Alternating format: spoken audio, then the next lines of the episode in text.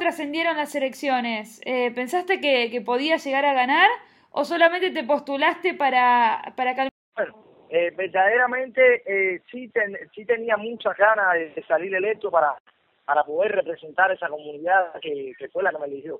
Pero sí estaba bien consciente de que iba a ser muy, muy, muy difícil de que yo saliera.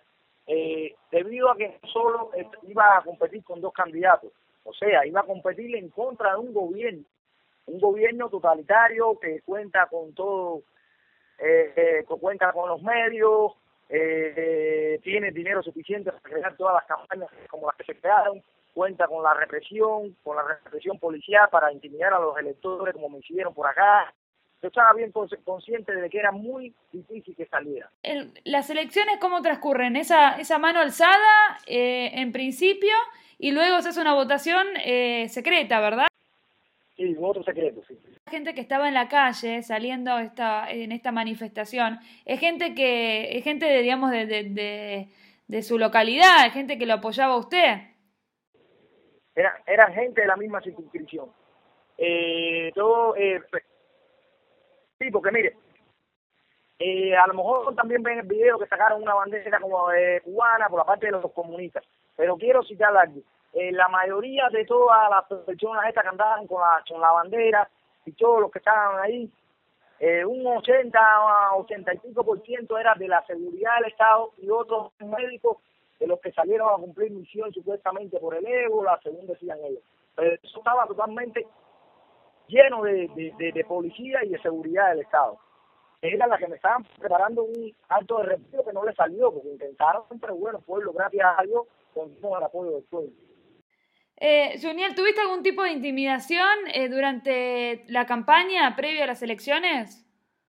El, eh, uno de los eh, sucesos que sucedieron fue que mi abuela sorprendió a dos agentes de la seguridad del Estado tomando imágenes para dentro de mi casa. Tomando varias imágenes para frente de la, de la, de la puerta, violando el domicilio y tomando imágenes. Pero ahora, hoy, es algo muy extraño que pienso que puede haber sido también el motivo de las imágenes, porque ahora la dictadura empezó a tomar represalias con la familia. Hoy en la mañana llegaron dos inspectores de la vivienda eh, para, para decir que mi casa se había construido ilegalmente, que tenían que hablar con Omar, que es mi y no se encontraba trabajando, porque y eso puede trascender a, que brillan de mi casa o que quieran imponerme una multa.